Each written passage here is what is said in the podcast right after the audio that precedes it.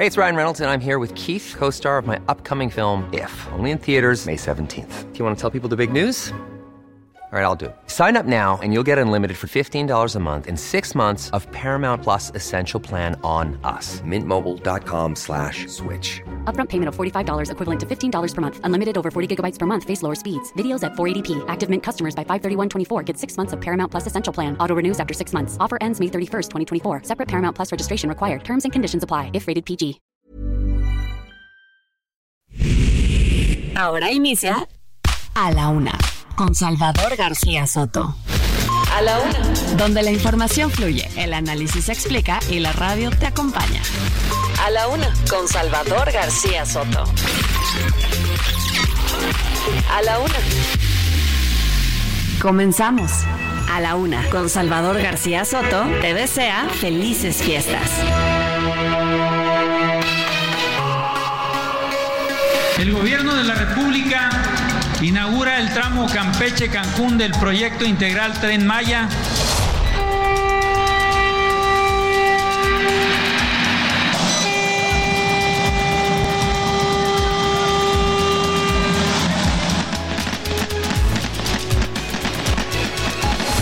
Todos los costos vinculados a los operativos de seguridad se les enviará la factura a las organizaciones o individuos responsables. No tiene la razón suele usar la fuerza para imponerse. Debe ser reformado. Debe revisarse la forma de designación de ministros y ministras con la posibilidad de que sean electos popularmente.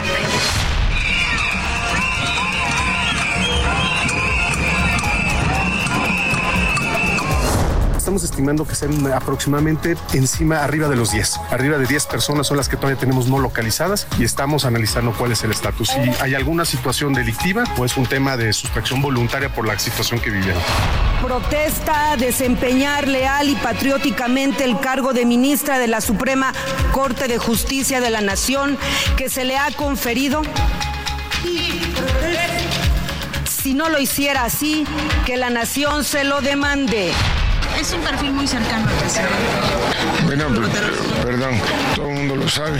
Bueno, eso en su momento vamos a ver cómo lo hace. Todos debemos asumir la responsabilidad de lo que hacemos. Los habitantes señalan que hay personas secuestradas. ¿Qué información hay? Son desaparecidos y ahorita es lo que se va a dar el deporte. ¿Desaparecidos?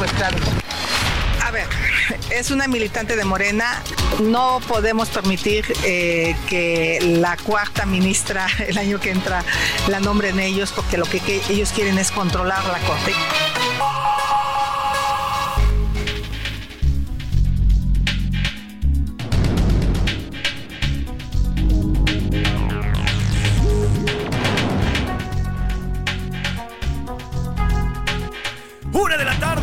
Minutos, una de la tarde con dos minutos. Bienvenidas, bienvenidos a la una con Salvador García Soto en el Heraldo Radio. A nombre del titular de este espacio, el periodista Salvador García Soto, y de todo este posible, de todo este equipo que hace posible día a día este servicio informativo, yo les saludo con muchísimo gusto en esta tarde de viernes. Yo soy José Luis Sánchez Macías y le vamos a informar hoy viernes 15 de diciembre. Ya llegó la primera quincena de este último mes del 2023. Y bueno, con ello comienzan ya oficialmente las vacaciones de invierno. Más de 26 millones de chavitas, chavitos, adolescentes, mujeres, niñas y estudiantes ya adultos de universidad y maestrías salen hoy de vacaciones para disfrutar este periodo vacacional de invierno.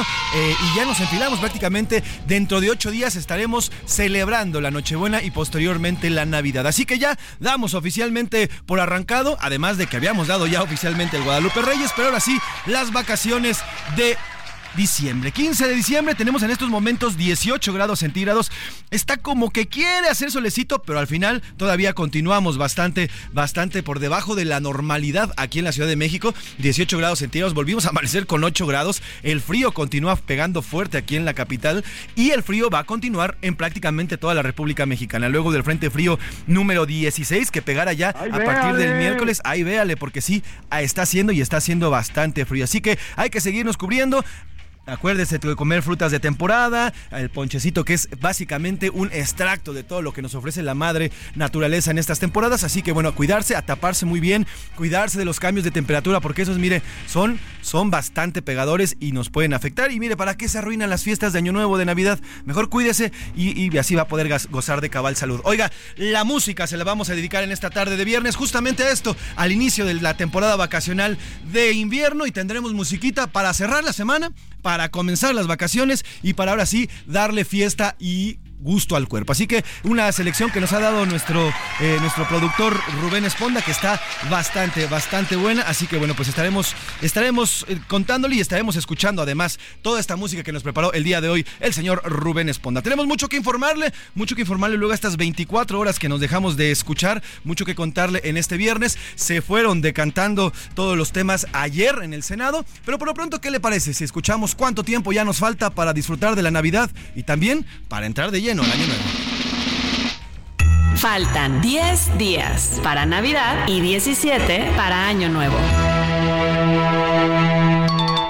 10 días para la Navidad. En 10 días estaremos disfrutando, estaremos abrazándonos y bueno, también descansando y aquí también estaremos informándole todo lo que va saliendo en eh, pues, estos días que además son vacaciones, pero también se va generando información y se va generando todo a lo largo nacional y a nivel internacional porque esto, esto no para. Oiga, tenemos mucho que contarle en esta tarde, ya le decía, de viernes, eh, mucho que platicarle, muchos temas. Ayer ya se decantó, le fuimos adelantando en este espacio y se lo confirmamos. Ayer se decantó ya el presidente López Obrador por eh, la nueva ministra de la Suprema Corte de Justicia de la Nación. Y bueno, pues será nada más y nada menos que la hermana de Martí Batres, el, jefe de gobierno. Ya hay críticas, hay reacciones y aquí vamos a platicar de qué es lo que se ha dicho luego del nombramiento directo por parte del presidente de Lenia Batres como nueva ministra. Por lo pronto, en libertad, la defensa de Emilio Lozoya, exdirector de Pemex, llegó al reclusorio norte. Solicitará el brazalete electrónico, entre otras medidas, para que Lozoya pueda continuar con su proceso en libertad.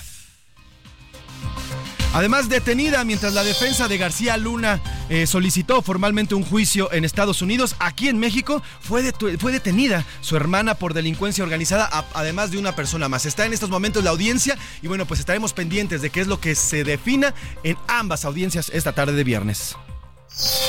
Oiga, estrenón, el presidente López Obrador inauguró el primer tramo del tren Maya que comenzará a hacer recorridos desde mañana con dos viajes diarios de Campeche a Cancún. Un viaje que, bueno, ya está perfectamente cubierto a través de las carreteras, pero ya hoy por fin el tren Maya, este justamente que va de, esta, de Campeche a Cancún, ya fue inaugurado, ya tuvo su primer viaje inaugural. La verdad es que los trenes se ven bastante bonitos. Eh, la estación esta de Campeche, eh, donde salió el día de hoy este tren, está bastante moderna, es muy bonito a simple vista y lo que hemos observado es que la verdad es que está muy, muy bonito. Iremos hasta allá justamente con nuestros reporteros que han hecho este recorrido para que nos cuenten cómo vieron a este tren Maya. Oiga, y por los derechos, el Congreso de Aguascalientes despenalizó el aborto hasta la semana 12 de gestación. Con esto ya son 12 entidades que han despenalizado el aborto.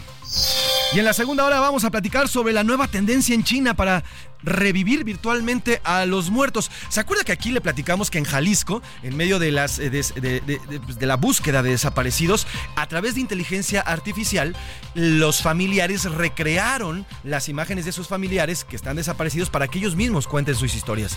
Bueno, en China están haciendo algo parecido pero con sus muertos. Toman las imágenes de sus muertos, toman información de sus muertos y están creando imágenes a través de inteligencia artificial que pareciera que uno está hablando a través de videollamadas o a través través de otro tipo de materiales videográficos con nuestros o con sus difuntos. Increíble la tecnología que se está generando ahí en China y se la vamos a platicar y se la vamos a contar. Los curuleos de San Lázaro le cantan a los nombramientos faltantes y les piden a las autoridades que ya se pongan a chambear. Ayer intentaron, a como de lugar, sacar más de 100 nombramientos. Todo se entrampó. Al final, nada salió adelante y todo se quedó en el tintero. Y en los deportes, fuercitas, Tigres de América empataron a un gol en el juego de ida de la gran final del fútbol mexicano, el volcán pletórico el día de ayer, ayer en Nuevo León. Abarrotado el volcán, la gente de Tigres se entregó a su equipo y la verdad es que fue un gran partido, un partidazo que se aventaron los dos equipos, por algo son los dos mejores equipos de la jornada, por algo se aventaron un gran partido de ida y de regreso, a veces dominaba Tigres, a veces dominaba América, al final todo quedó en empate y se va a resolver este domingo en el Estadio Azteca, además de retache, León quedó eliminado en el Mundial de Clubes en Arabia al caer, al caer 1-0 en el primer juego del torneo. Mire, no duró ni un partido León, lo eliminaron pero más rápido de lo que canta un gallo. Como ve, tenemos muchísima información. Además, iremos a las calles porque, eso sí, como hoy comienza el periodo vacacional, las calles de la Ciudad de México están abarrotadas. Todo el mundo va a salir de, de la ciudad o quiere entrar a la ciudad, además de todo lo que se vaya generando en las ciudades más importantes de nuestro país y en los estados y en la República Mexicana. Sin nada más que decir, ¿qué le parece si nos vamos ya de lleno a la información? Porque estamos aquí en A la Una con Salvador García Soto. Estas son las de cajón en A la Una.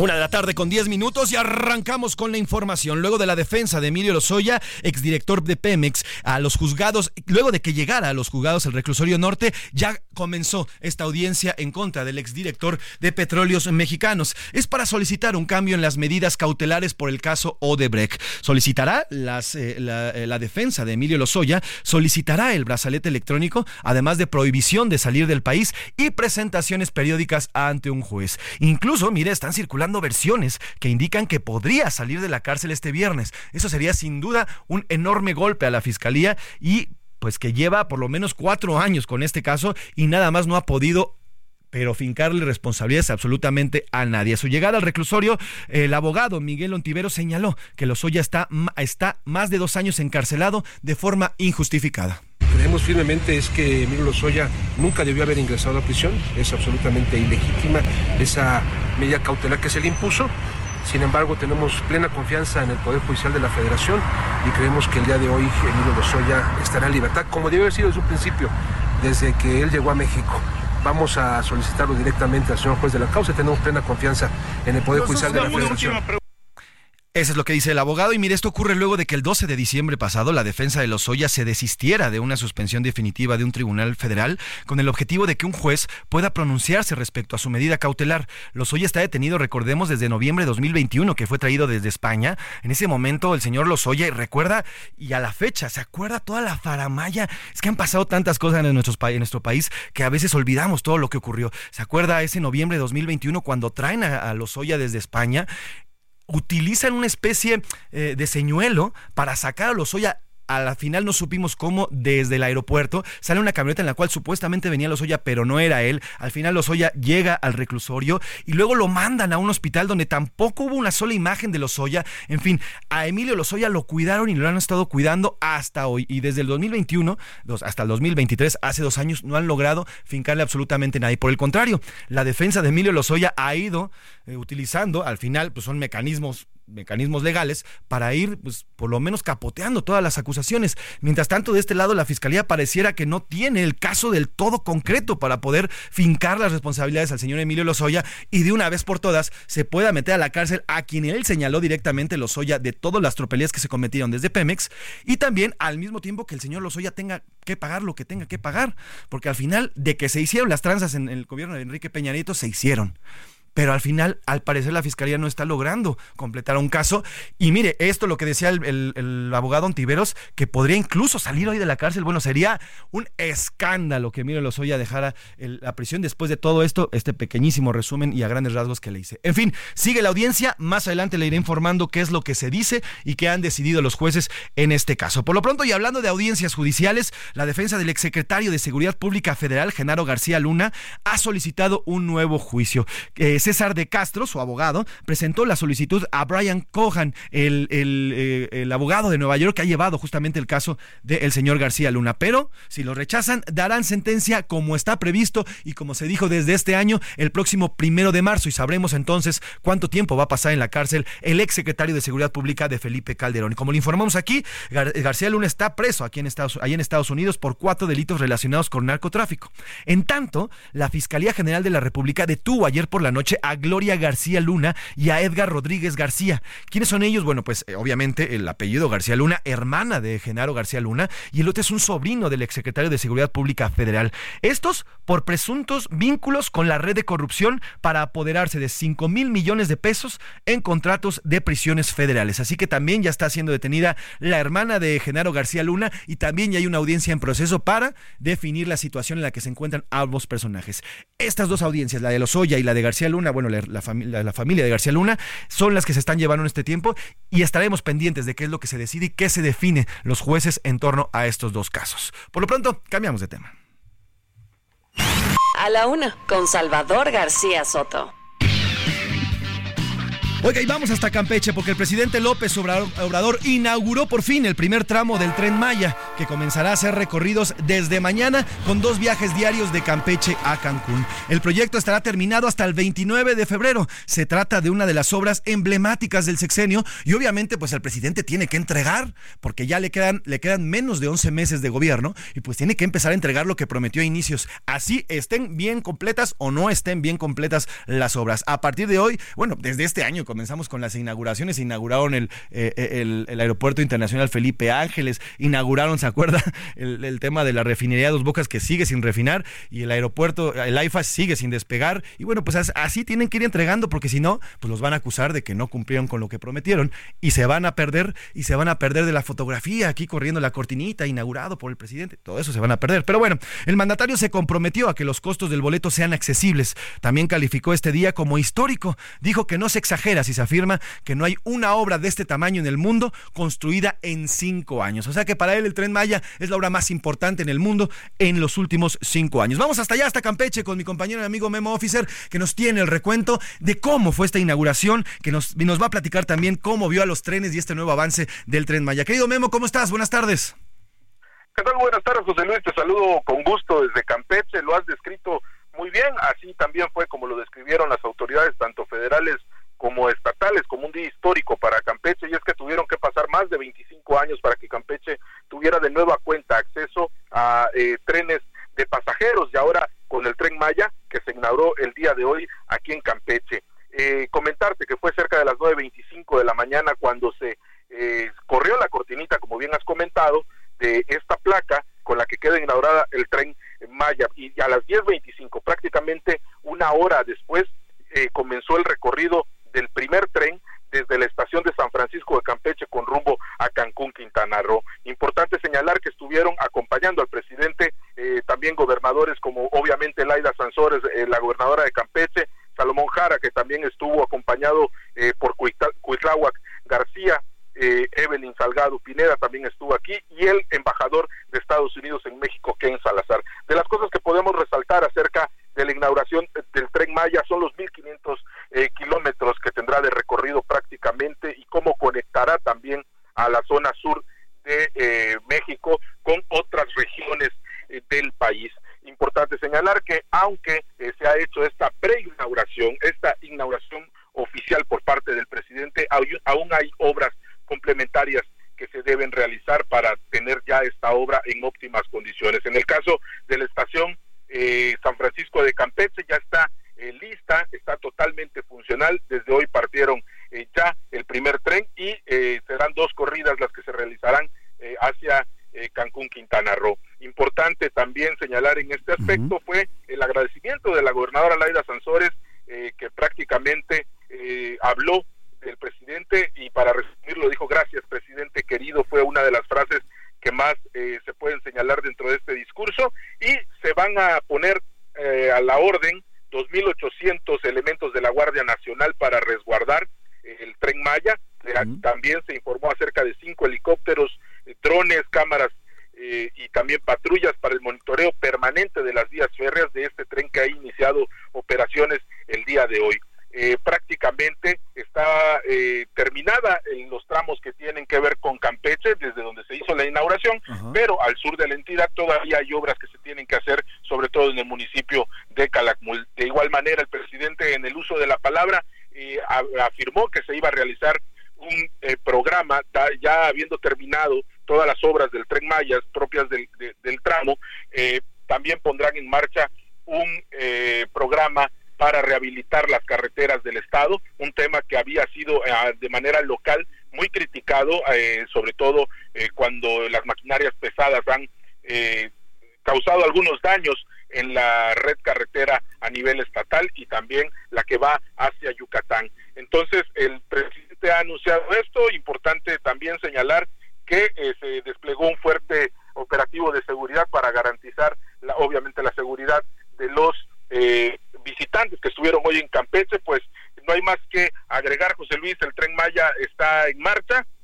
Eh, tendremos que ver también el tema de los precios para los locales, que también ha sido un tema polémico, pero el presidente ha, que, eh, pues bueno, será un tema de prioridad para que todos puedan disfrutar disfrutar del tren Maya. Sin duda, Memo, yo te pregunto, tú estás, tú vives allá, desde allá, desde Campeche, eh, porque presumen la conectividad entre Campeche y Cancún. ¿No había tal conectividad? Es decir, ¿no hay una carretera que conectaba ya a los dos, bueno, las dos ciudades, tanto Campeche como a Cancún?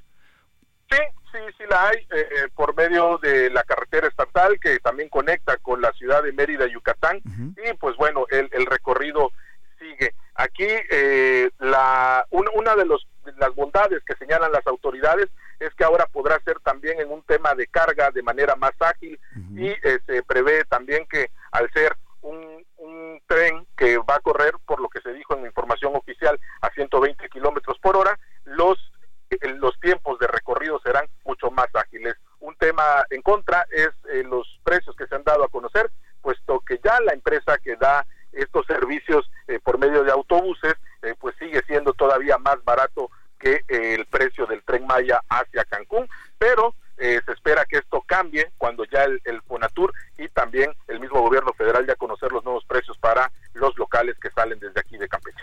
Es decir, Memo, todavía no conocemos el precio exacto que van a pagar los locales, todavía no se ha publicado.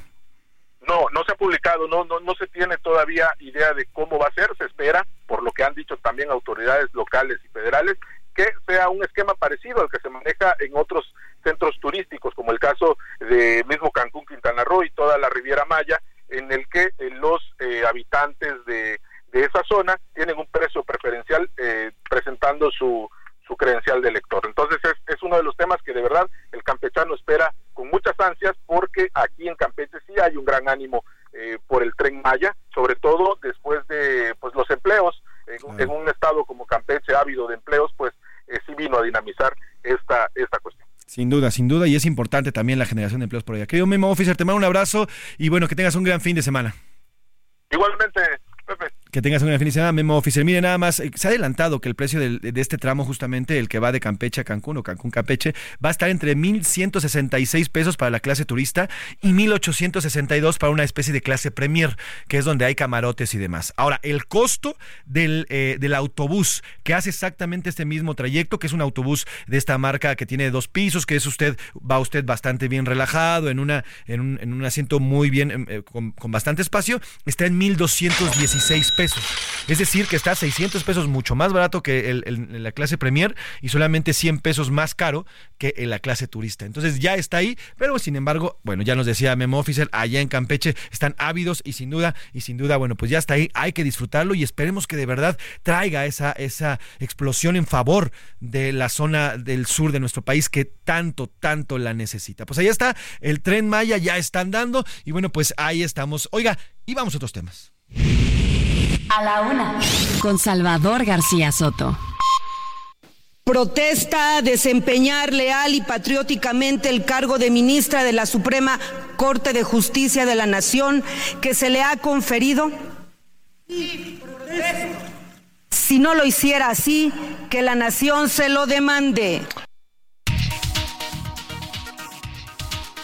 Así tomó protesta el día de ayer la nueva ministra de la Suprema Corte de Justicia de la Nación y quien va a sustituir luego de su renuncia a Arturo Saldívar. Se trata de Lenia Batres, quien rindió protesta como nueva ministra y estará en el cargo por 15 años, lo que un ministro tiene que estar, no como lo hizo el anterior ministro, que pues a buenas de primeras nada más lo dejó en 14.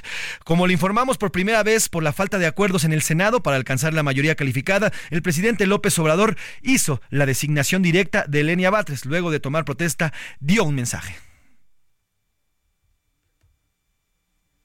La verdad, las cuatro que participaron de primera, muy buenas, honestas, profesionales, con vocación de justicia, independientes, capaces de recibir una consigna, una línea, como se dice coloquialmente, de nadie. Primero yo no lo haría y tampoco ellos aceptarían que yo les dijera, eh, votas así, tratándose de una injusticia o para proteger un acto de corrupción. No. Pues ahí está lo que dice el presidente al respecto. Bueno, pues también dijo que es incapaz Lenia Batres de recibir línea. Ajá. Que nunca va a recibir línea, dice el presidente López Obrador. Bueno, pues ahora sí que pues quien le crea que no lo conoce. Vamos al vacas, vamos de pausa, nos vamos con canción Vacaciones de Anabela. El 2023 esta estrella infantil venezolana le canta las vacaciones con esta canción llena de ritmo, así que comience a relajarse, vámonos de vacaciones porque ya estamos saliendo prácticamente en esta temporada invernal. Sacúdese porque el próximo año viene y viene bastante fuerte. A descansar porque también las vacaciones y el descanso son parte del éxito. Vamos a una pausa y regresamos. No sé qué hacer la maestra. Porque las clases terminaron. Podré jugar todo el día con mi perrito. Qué emoción de con mis amigos. Escuchar a mi artista favor. En un momento regresamos. Ya estamos de vuelta en A la Una con Salvador García Soto. Tu compañía diaria al mediodía. Sigue creando momentos únicos con Ford. Estrena tu Ford preferido con tasas desde 0% y seguro promocional. Visita a tu distribuidor Ford más cercano. Consulta términos y condiciones en Ford.mx. Vigencia del 1 de diciembre de 2023 al 2 de enero de 2024. A la una, con Salvador García Soto, te desea felices fiestas. La rima de Valdés. ¿O de Valdés la rima? Ayer consulté mi saldo y pues me quedé de a 6. Ya mañana es 16 y no cae el aguinaldo.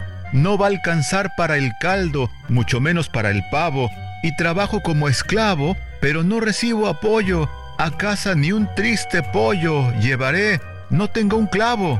Es que quien fuera pudiente, no soy mago ni soy rey, pues según marca la ley, no debe pasar del 20, pero la angustia se siente, con mi esposa me da pena. No me vengas que no hay cena, que mi panza se revuelve. Ándale, Valdés, resuelve, no te portes como nena. Y a mi patrón, ¿qué le digo? Me tienen entre dos fuegos y lo único que ruego es que me pague el amigo. Si no, ¿de dónde consigo para poder dar la cuelga? Me dan ganas de hacer huelga y que se vaya la porra. Y si quiere, que me corra y de cena unas acelgas.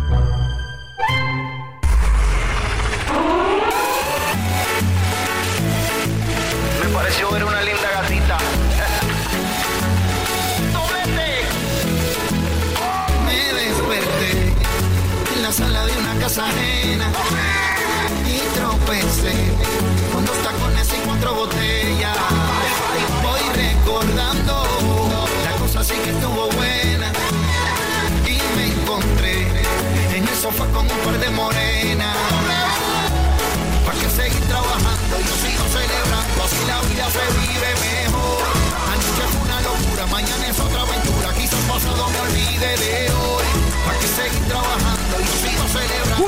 Tarde con 32 minutos, una de la tarde con 32 minutos y continuamos aquí en A la Una. Yo soy José Luis Sánchez Macías y le estamos informando en esta tarde de viernes, viernes 15 de diciembre y regresamos con vacaciones de Wisin, esta canción de 2013 cuando el reggaetón no era lo que conocíamos el día de hoy, cuando el, reggaetón estaba cobrando fuerza y bueno, pues sus, letras, su música no era tan violenta y tan, tan sexualizada como lo es el día de hoy. Este reggaetón que salió en 2013, bueno, pues habla precisamente de las vacaciones, de cómo ir a la playa o ir a algún lugar fuera de la ciudad de donde trabajamos o donde vivimos, cambia completamente la visión y nos hace tomar un respiro para seguir adelante en las tareas del día al día. La canción también habla de cómo no necesitamos de eh, salir a algún lado probablemente para divertirnos, sino podemos hacerlo incluso fuera de nuestras casas, en las calles o también en algún lugar. Así que trépale, trépale mi Luis con Vacaciones de Wisin, esta canción del 2013.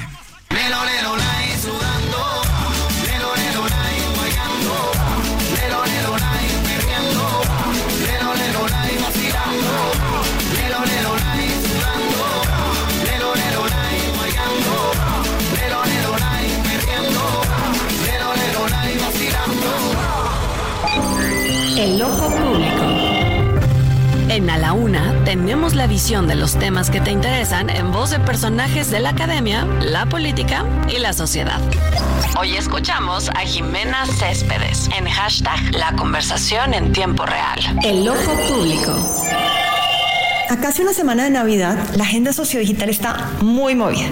Por un lado, por la designación como nueva ministra de la Suprema Corte de Justicia, Lenia Batres, hermana del jefe de gobierno, Martí Batres. Su designación es negativa en más de un 94%. Las redes sociales consideran que es una versión dura de su hermano. Señalan que ha estado involucrada en actividades ilegales y que no tiene la trayectoria requerida para el cargo y mencionan además que este es un caso de nepotismo. Otro tema ríspido en la agenda sociodigital fue la discusión sobre la ratificación de Ernestina Godoy en la Fiscalía de la Ciudad de México. El 43% de los usuarios sociodigitales que hablaron sobre ese tema están en contra, presumen que es corrupta y que ha usado su poder. También señalan que Mati Batres está amenazando a quienes no voten a su favor con un costo muy elevado. Por ahora, la discusión está aplazada, pero el tema sigue en tendencia con el hashtag no más fiscal carnala. La inseguridad regresa a ser el personaje de la semana. Por un lado, por los hechos violentos de la semana pasada y que se retomaron esta, en relación a que la sociedad civil decida defenderse y ejercer la justicia por sus propias manos, que por cierto motiva una pregunta directa al presidente de la República en la mañanera y que es visto de manera positiva por la mayoría de la agenda sociodigital. Y por el otro lado, por el hashtag que se está moviendo principalmente en X, anteriormente Twitter, diciembre violento, en donde se señala que al menos 4 de cada 10 mexicanos están muy preocupados en estas navidades por su seguridad y la de sus familias. Finalmente, las redes sociales están literalmente angustiadas, sobre todo de la Ciudad de México, por los microsismos. Son tendencia, entre otros, Álvaro Obregón, Mishcuac y Magdalena Contreras al señalarlas como las zonas más afectadas. Pero lo que realmente mueve a la audiencia sociodigital no solo es el miedo ante los movimientos, sino que las autoridades no han dado una explicación válida de por qué la Tierra está enojada. Las teorías de conspiración van desde un volcán naciente hasta los trabajos de la línea 12 del metro, pasando por la falta de agua y hasta las minas excavadas décadas atrás en Álvaro Obregón. Mientras sigue existiendo vacíos de información, esas teorías llenarán las redes sociales. Solo esperemos que no asusten a Santa en Nochebuena. Soy Jimena Céspedes y nos vemos la próxima semana en A la Una. A la Una, con Salvador García Soto. Una de la tarde con 36 minutos, una de la tarde con 36 minutos. Gracias a Jimena Céspedes eh, con su hashtag que nos cuenta cómo se va moviendo cada semana los temas, los temas digitales, porque hoy, hoy ya nos movemos en estas dos áreas, en la, en el área, digamos, análoga, que es nuestro tete a tete, nuestro día a día, cómo vamos moviéndonos, y también en el área digital. Son dos áreas que ya eh, tienen una influencia muy grande en nuestras vidas. Así que bueno, pues ahí está el tema de la digitalización y las conversaciones. Oiga, vámonos al tema de los desaparecidos. Oigan, Texcatitlán, este poblado en el Estado de México que se hartó, los pobladores se hartaron luego de una falta de presencia tanto del Estado a nivel nacional como a nivel local. Los pobladores y productores de haba y de chícharo se hartaron, enfrentaron al crimen organizado, les pusieron una verdadera tunda a estos criminales con el honor y con el valor que los caracterizó. Y bueno, pues ahora, ahora resulta que hay 10 personas desaparecidas. Supuestamente la familia michoacana habría secuestrado a 10 personas del pueblo y está exigiendo que sean entregadas las personas que organizaron al pueblo para defenderse de estos criminales a cambio de las 10 personas secuestradas. Sobre el caso de Texcatitlán, la gobernadora morenista Delfina Gómez y el secretario de Seguridad Andrés Andrade confirmaron que hay más de 10 personas desaparecidas. Investigan si son víctimas de un caso criminal o su ausencia es voluntaria, pero por lo pronto ya entre la población aseguran que se trata de un secuestro. Esto fue lo que dijo la gobernadora Delfina cuando Delfina Gómez cuando fue cuando llegó a Texcatitlán y fue eh, cuestionada sobre la desaparición de estas 10 personas. Los habitantes señalan que hay personas secuestradas. ¿Qué información hay? Son desaparecidos y ahorita es lo que se va a dar el deporte. Desaparecidos. Ahí está la gobernadora que los califica como desaparecidos, más no como secuestrados. Ya le digo, esta versión surge desde los mismos pobladores, quienes aseguran que los criminales les han marcado, les han hablado para decirles que o entregan a las personas que organizaron eh, la defensa del pueblo o van a, o van a, tomar medidas en contra de estos 10 secuestrados. Por su parte, eh, el secretario de Seguridad del Estado de México, Andrés Andrade, también habló sobre estas personas que ellos los consideran como desaparecidas. Estamos estimando que sean aproximadamente encima, arriba de los 10. Arriba de 10 personas son las que todavía tenemos no localizadas y estamos analizando cuál es el estatus. Si hay alguna situación delictiva o es un tema de sustracción voluntaria por la situación que vivieron.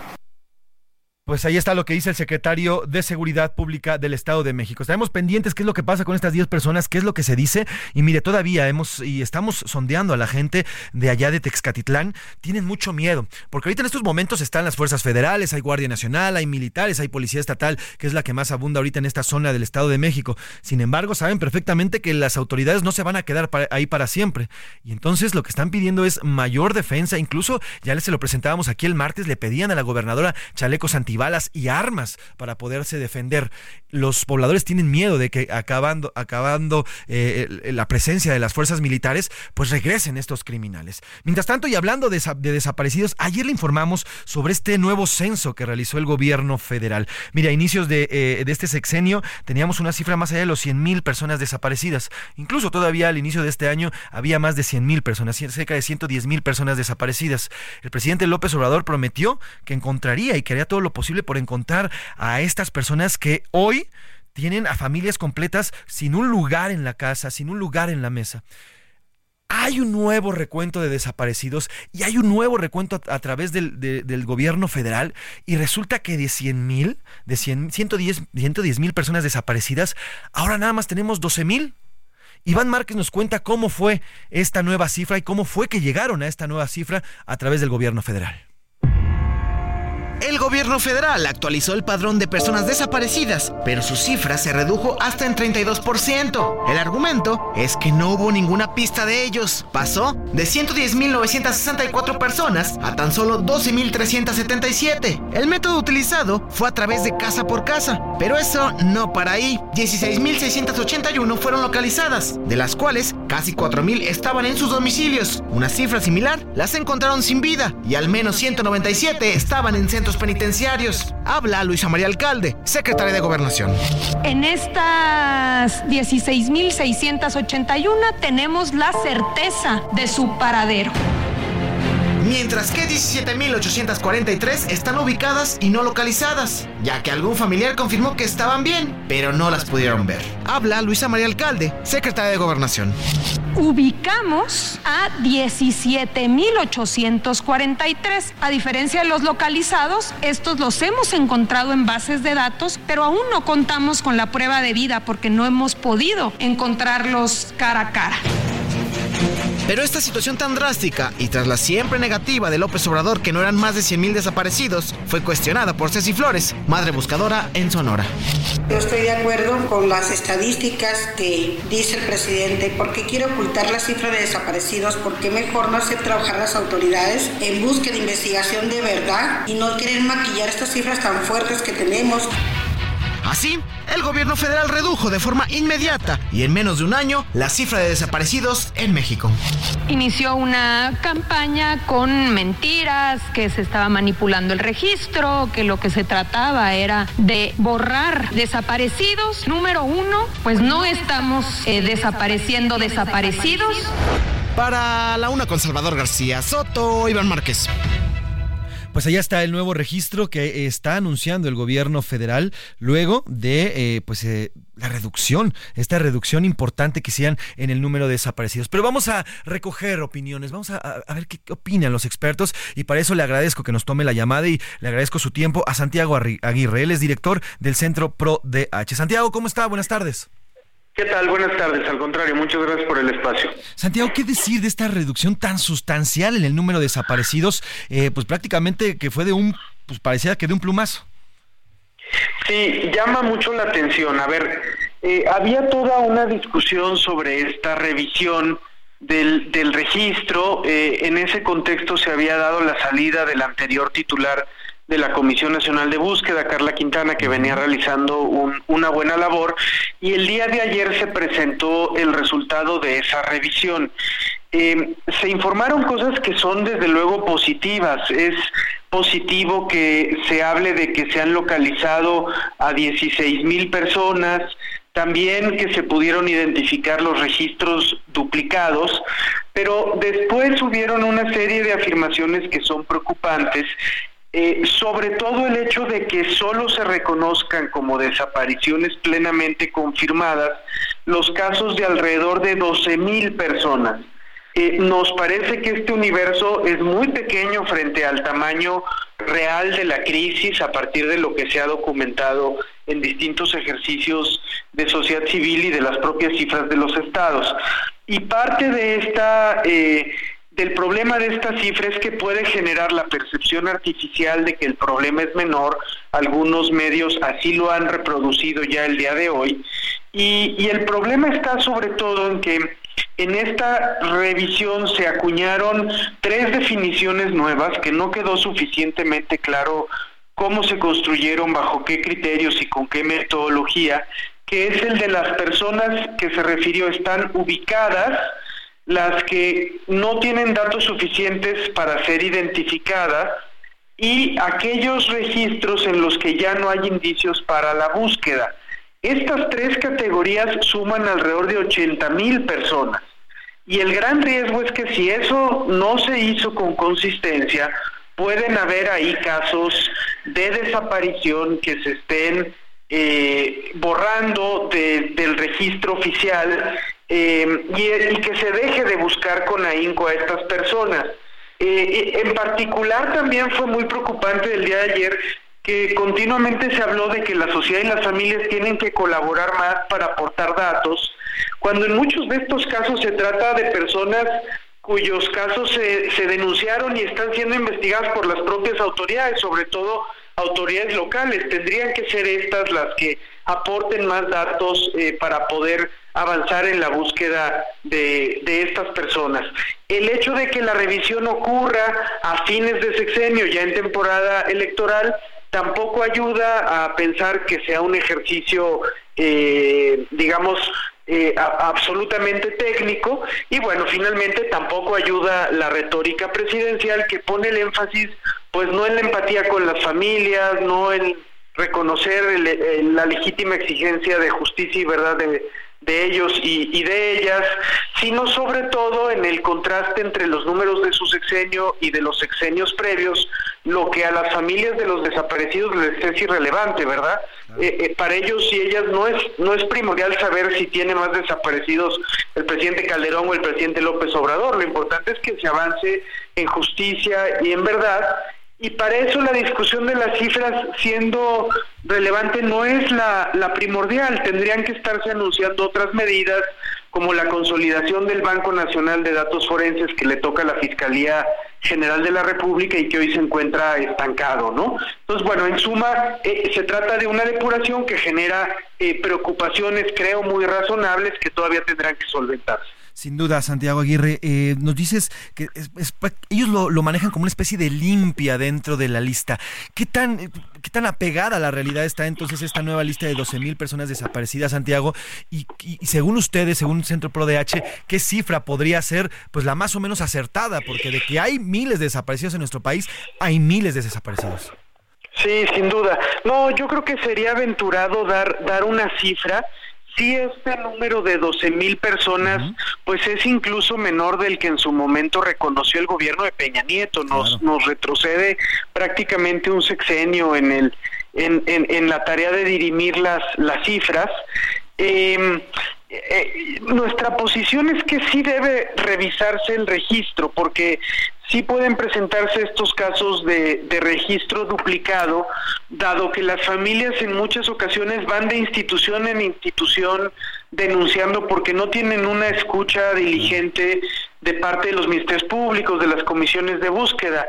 Eh, pero también estamos muy conscientes de que hay un muy importante subregistro de muchas familias que viven en regiones donde el control territorial lo tiene el narco, no el Estado, y no se atreven a denunciar, o de los familiares de los migrantes centroamericanos, ¿no? Que eh, personas de Honduras, de El Salvador, de Nicaragua, de Guatemala, que fueron desaparecidas en México y que sus familiares pues ni siquiera han podido venir acá a presentar una denuncia. Entonces, eh, pueden haber fenómenos de, de sobreregistro, pero también muchos de subregistro, y por eso esta depuración tiene que ser sumamente pulcra, abierta al escrutinio externo, sobre todo si se hace en tiempo electoral, y, y no es eso lo que estamos viendo. Sin duda, pues estaremos pendientes, Santiago, si nos permites mantenernos en comunicación para darle seguimiento, porque hay que estudiar ahora esta nueva lista y qué tan fidedigna y apegada a la realidad es, ¿no? Si me permite, Santiago Aguirre, los mantenemos en comunicación y en los próximos días platicamos y la analizamos a profundidad, ¿te parece? Siempre con mucho gusto y muy agradecidos con ustedes y, y desde luego con Salvador, eh, a que también le mandamos un saludo. Sin duda. Gracias, Santiago Aguirre, director del Centro ProDH. Buena tarde. Y mire. Muy buena tarde, gracias. Gracias, Santiago. Y mire, justamente sobre este tema, ahora, ahora saludo en la línea a Viviana Mendoza. Ella es integrante del colectivo Hasta Encontrarte, son Madres Buscadoras. Querida Viviana, ¿cómo está? Muy buenas tardes. Hola, pues quisiera decir que bien, pero muy triste con estas noticias. Pues justamente le quiero preguntar, Viviana, ¿qué decir de esta reducción del número de desaparecidos, esta nueva lista que les presenta ahora a ustedes como madres buscadoras que se friegan todos los días buscando a sus familiares, esta nueva lista con una reducción sustancial en los desaparecidos?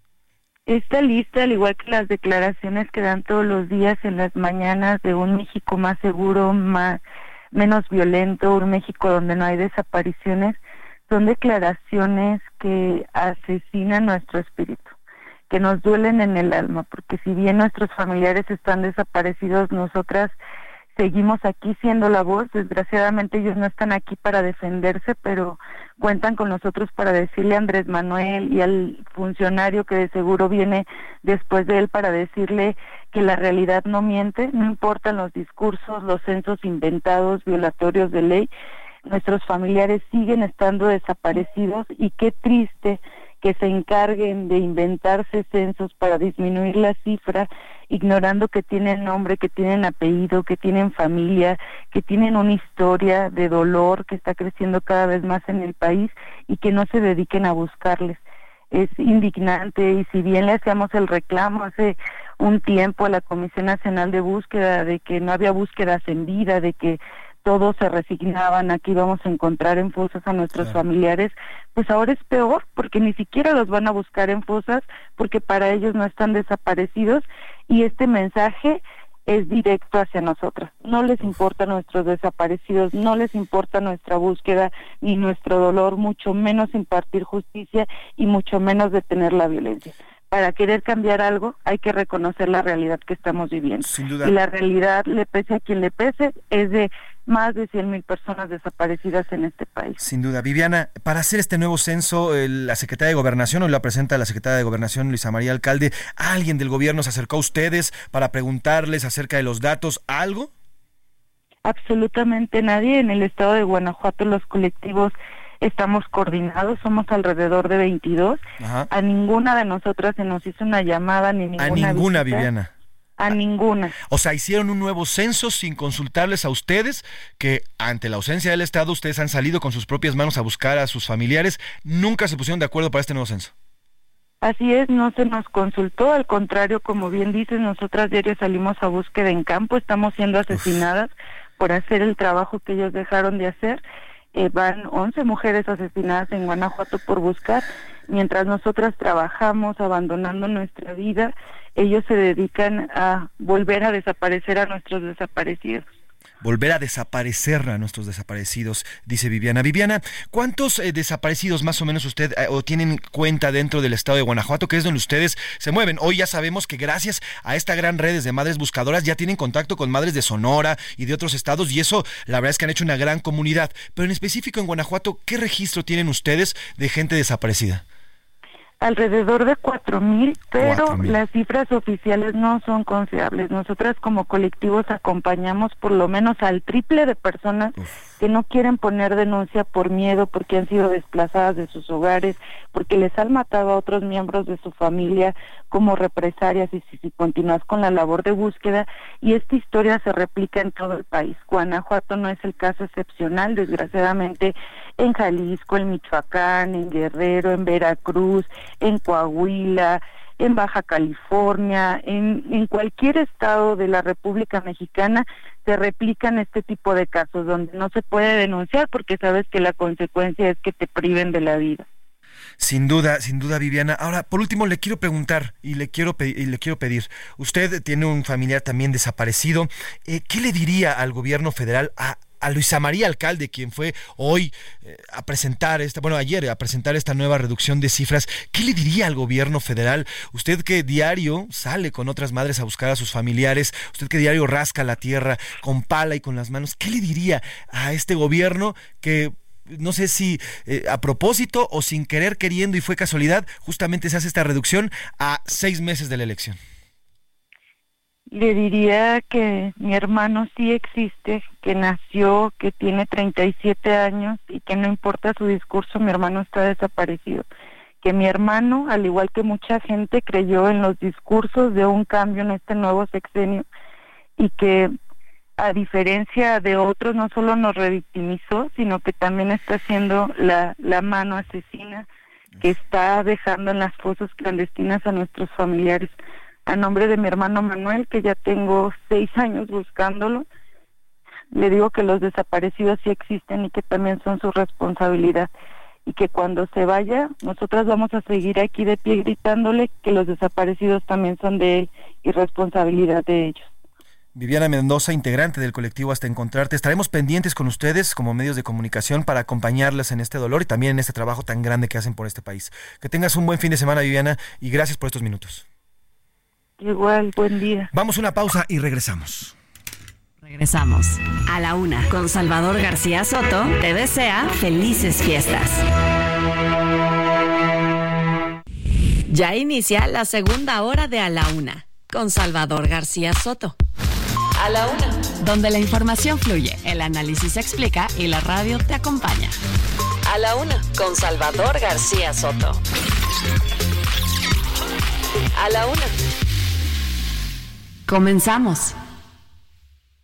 En Aguascalientes tenemos educación de primera, con la enseñanza del inglés como segundo idioma, plataformas educativas de vanguardia, conectividad de Internet gratuito en cada rincón del estado.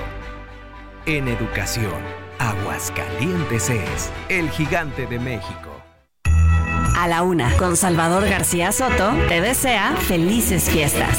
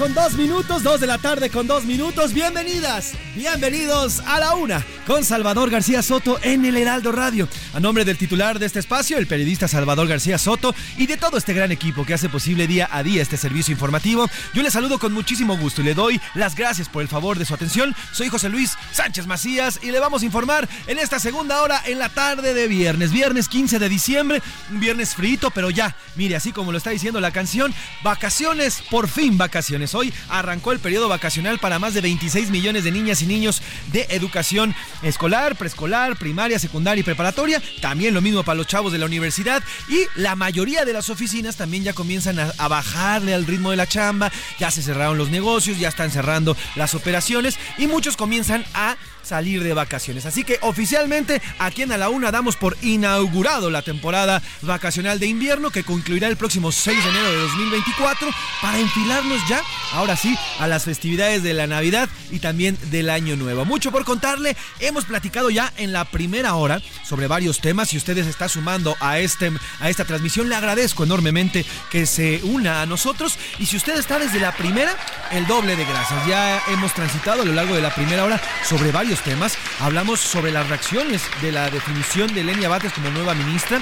También platicamos sobre las dos audiencias que se están llevando en estos momentos. De un lado, la de Estados Unidos, porque Genaro García Luna aseguró que hubo un complot en su contra y por eso propone o quiere una reposición del proceso y otra aquí en la Ciudad de México. En el reclusorio norte, Emilio Lozoya, exdirector de Pemex, está en audiencia por el caso Odebrecht. Sus abogados dicen que podría y quién sabe, podría salir incluso de la cárcel. Eso está por verse. Por lo pronto, ya van más de 17 eh, audiencias para el señor Lozoya y no se ha resuelto absolutamente nada. También platicamos de los desaparecidos, un tema importantísimo.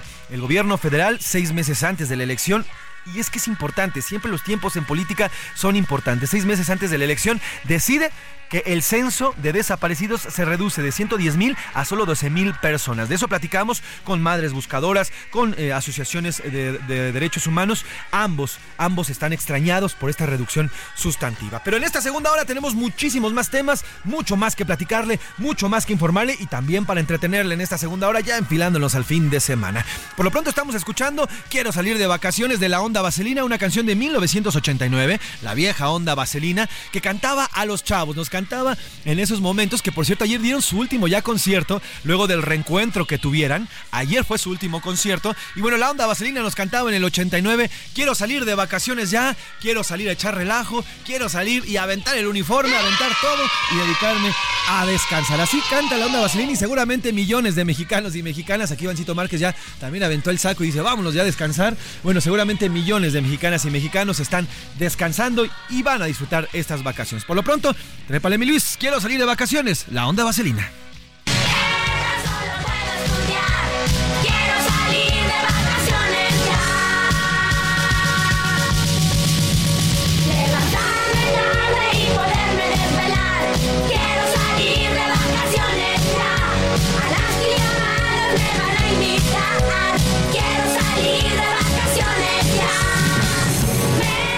De la tarde con cinco minutos, dos de la tarde con cinco minutos. Ya le decía que tenemos muchísimos temas para platicarle en esta segunda hora. Vamos a platicar sobre la despenalización del aborto en Aguascalientes.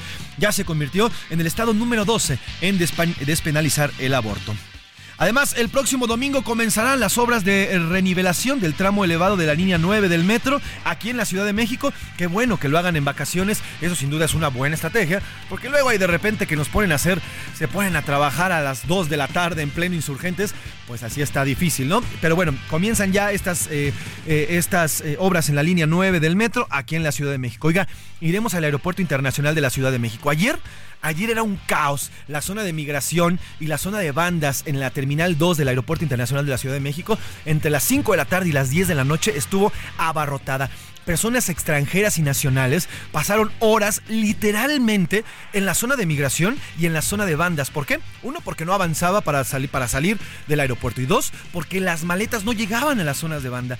Vimos a través de redes sociales ayer ayer como este aeropuerto, el Aeropuerto Internacional de la Ciudad de México, que por cierto, a partir de lunes le van a aumentar en 7% los costos a las aerolíneas, sigue siendo una verdadera porquería. Y todavía apenas va a empezar el periodo vacacional de Navidad.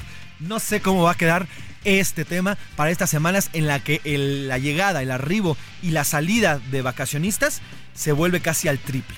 Veremos cómo va. Vamos a platicar también del tema del Aeropuerto Internacional de la Ciudad de México. También hablaremos sobre las decenas de personas, de familiares eh, de fallecidos que han, que han generado una ola de juicios en contra de las AFORES, principalmente a raíz de la pandemia por COVID-19. Miren, muchos eh, deudos no han podido cobrar las AFORES de sus familiares que fallecieron.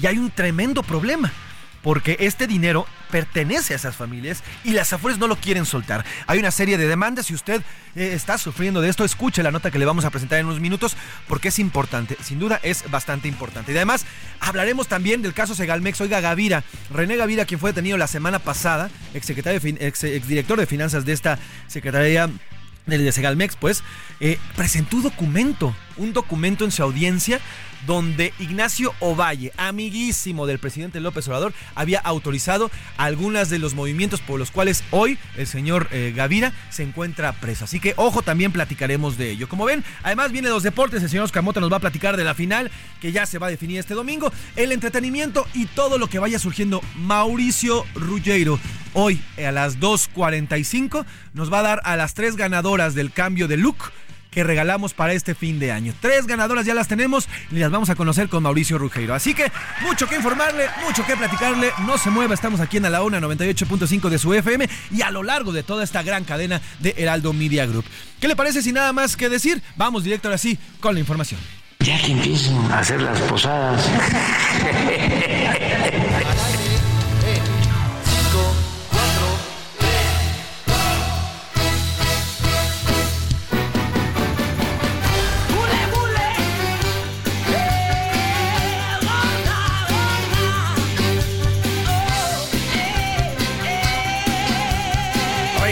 con este ritmazo de Bule Bule, un ritmo que ponía a bailar a todas y a todos por ahí de los años 70 y la televisión. Bueno, había concursos, yo no me acuerdo porque no vivía en esa época, pero se lo veía y mis papás además y mis abuelos me contaron. Bailando este gran ritmo de Bule Bule pues le vamos a regalar cinco pases dobles para el Bule Bule El Show, para la función de este lunes 18 de diciembre en el Teatro Milan. La obra trata de un exitoso programa de televisión que ya le decía de los años 60, donde los participantes competían para ganar la grabación de su primer disco, interpretando los éxitos del rock and roll de los 50s y los 60s. Así que tenemos cinco pases dobles para este gran espectáculo, recordar viejos tiempos, ponerse de buenas y ponerse a bailar. La pregunta que le hacemos en esta tarde, y si usted quiere ganarse un pase doble, es ¿qué famosa agrupación de rock and roll de los años 80, del perdón, de los años 60 cantaba la canción Bule Bule, que es justamente esta que estamos escuchando. ¿Qué agrupación de los años 60 cantaba la canción Bule Bule? Escríbanos su nombre completo y la respuesta al 55 41 51 71 99 55 ahí va otra vez 55 41 51 99. Vamos a hablar los teléfonos nuevamente y ahí está. Ustedes escríbanos, mándenos un WhatsApp. Estaremos esperando aquí sus respuestas para tener aquí y vamos a platicar además después quiénes son los ganadores. Así que Bule Bule, esta obra que se va a presentar el próximo 18 de diciembre. A la una. Con Salvador García Soto.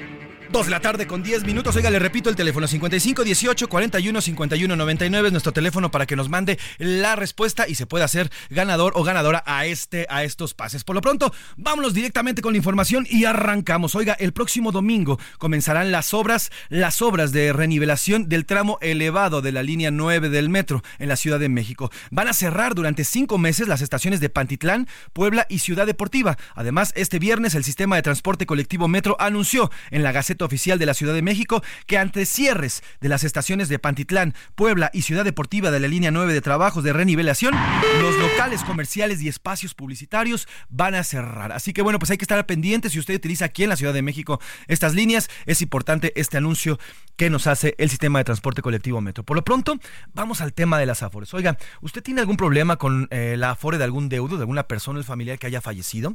Sobre todo luego de la pandemia. Miles de mexicanos fallecieron en medio de la pandemia por el COVID-19 y sus familiares no han podido cobrar las afores. Esto por diversas trabas, tanto burocráticas como legales. Los familiares, en medio de la falta de pago, algunos de ellos que ya llevan más de dos años peleando el pago que les corresponde porque es dinero del familiar o de su familiar que falleció, no se los han pagado es importantísimo y bueno, pues existen ya estas denuncias. Milka Ramírez nos, nos, presenta esta nota que habla precisamente de las denuncias que ya hay en contra de las Afores por la falta de pago ante el reclamo de deudos. Las Afores están en crisis. Enfrentan una oleada de juicios por los recursos de personas fallecidas. Sus familiares exigen el dinero que tenían ahorrado y la situación ya prendió las alertas en la CONSAR. Y es que de acuerdo con la Procuraduría Federal de la Defensa del Trabajo de la Secretaría del Trabajo y Previsión Social, el 45% de los juicios que se atienden son relacionados con la designación de beneficiarios de ahorro en una cuenta de Afore. La situación se agravó con las muertes derivadas de la pandemia por el COVID-19. Mientras tanto, ya podría ser un riesgo para el sistema. La CONSAR busca conocer el detalle sobre la cantidad de juicios individuales contra las AFORE, ya que no se conoce este número en específico hasta el momento. Así, la CONSAR envió un documento a la Comisión Nacional de Mejora Regulatoria para obtener toda la información y poder enfocar sus esfuerzos de coordinación, regulación y, en su caso, supervisión para contribuir en la reducción gradual de los procesos en contra de las AFORES. Para A la Una con Salvador García Soto, Milka Ramírez. Pues ahí está, ahí está este tema. Si usted, eh, si usted también forma parte o, está viviendo esta misma situación que ya nos describía eh, Milka Ramírez, bueno, pues es necesario que se comunique a la CONSAR. Hay diferentes eh, formas. Si usted, a ver, el tema aquí es que las AFORES, ante un tema de burocracia, no están pagando las AFORES que los deudos están exigiendo. Entonces, hay toda una serie ya de demandas que se están provocando a raíz de la falta de este pago. Son colectivos, son cientos de personas que no reciben este dinero. Si usted está viviendo en estos momentos este problema, yo le recomiendo que marque en estos momentos a 55 13 28 5000. 55 13 28 5000. Esa es la comisión eh, para el, ahorro y el retiro, la CONSAR, para que usted pueda acercarse a ellos y les resuelvan. La CONSAR está resolviendo en favor de los deudos. Entonces es importante porque las AFORES no están pagando lo que tienen que pagar y además no lo están haciendo ni en tiempo ni en forma. Así que si usted tiene eh, un caso o tiene eh, algún tipo de conocido, algún conocido que tenga este caso, comuníquese con la CONSAR. Oiga, cambiamos de tema. Este jueves un juez declaró culpable a Leopoldo Azuara, ex policía de Cautitlán Izcalli, Estado de México. Usted se acuerda del actor Octavio Ocaña, este jovencito que murió el pasado octubre de 2021 dentro de una camioneta en Cautitlán Izcalli. En un inicio, este actor joven, Ocaña, eh, de un inicio se dijo, y así dijeron las autoridades del Estado de México, que se había disparado cuando él manipulaba un arma que en efecto era de su propiedad su padre lo aceptó eh, minutos después de ocurrido el hecho. el, arma era de la propiedad del joven y bueno, pues los oficiales que venían correteando a este joven actor, a Octavio Ocaña, aseguraron que se había asesinado, eh, que él eh, manipulando su propia arma se había pegado un tiro. Hoy Prácticamente dos años después, el peritaje concluye que el joven no se suicidó ni, ni, manipuló el arma de fuego, sino que recibió un disparo cuando estaba acostado sobre la carretera. Al respecto, Berta Ocaña, hermana de Octavio Ocaña, celebró la decisión porque aseguró que hubo justicia. Y esto fue parte de lo que los padres estuvieron peleando durante dos años. El padre exigió, exigió, exigió. Mire, son casos, el de Ocaña, el de Devan y también se acuerda de Nuevo León, en los cuales, bueno, pues todo apunta o todas las pruebas apuntan a que no está o no ocurrió lo que las autoridades están diciendo, están creando delitos, revictimizando a las víctimas, creando y recreando delitos en contra de las personas que ya están muertas. Y nunca llega la justicia.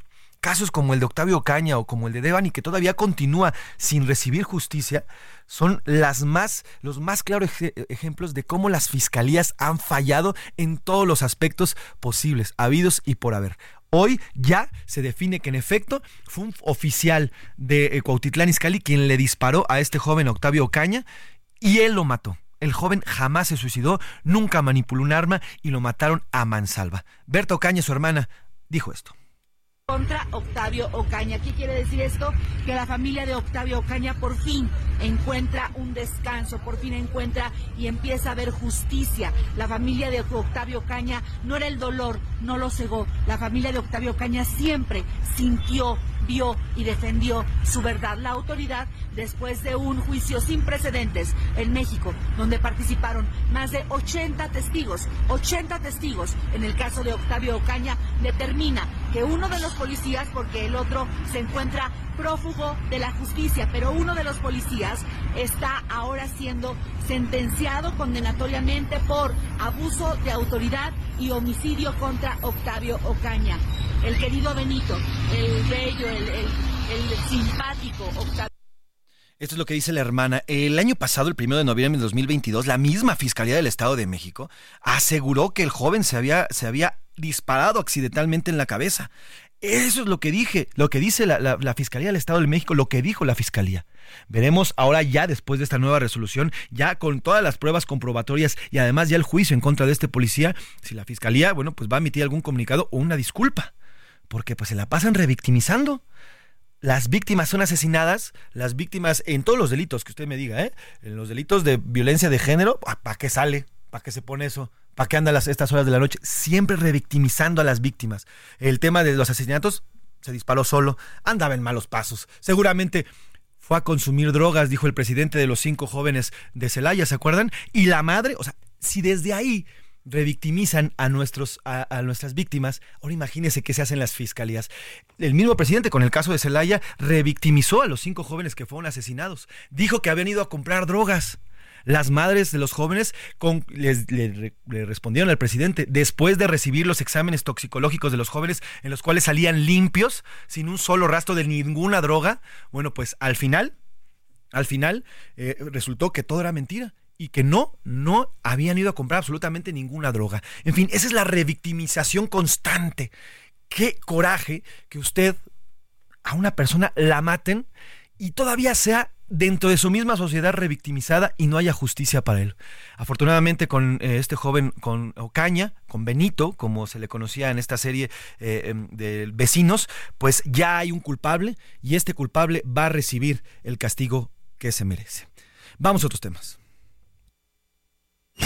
A la una, con Salvador García Soto.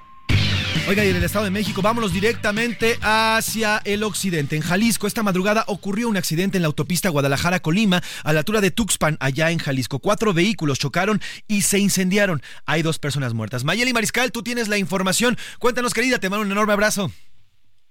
Hola, ¿qué tal, José Luis? Un abrazo de regreso y eh, pues compartirles a ti y a todo el auditorio Efectivamente, a las 2.30 de la madrugada de este día, en el kilómetro 119 de la autopista Colima-Guadalajara, esto a la altura del puente Beltrán, en el municipio de Tuxpan, acá en Jalisco, hubo un choque en donde eh, participaron cuatro tráileres, eh, todos tenían contenedores y de momento, de manera preliminar, eh, las autoridades han reportado que, bueno, son dos personas que lamentablemente pierden la vida, murieron calcinados prácticamente al momento de la colisión y eh, también los bomberos eh, de la unidad estatal de protección civil también eh, municipal pues han estado llevando a cabo obras de enfriamiento para retirar estos contenedores y pues los restos de este accidente. El sentido es hacia Guadalajara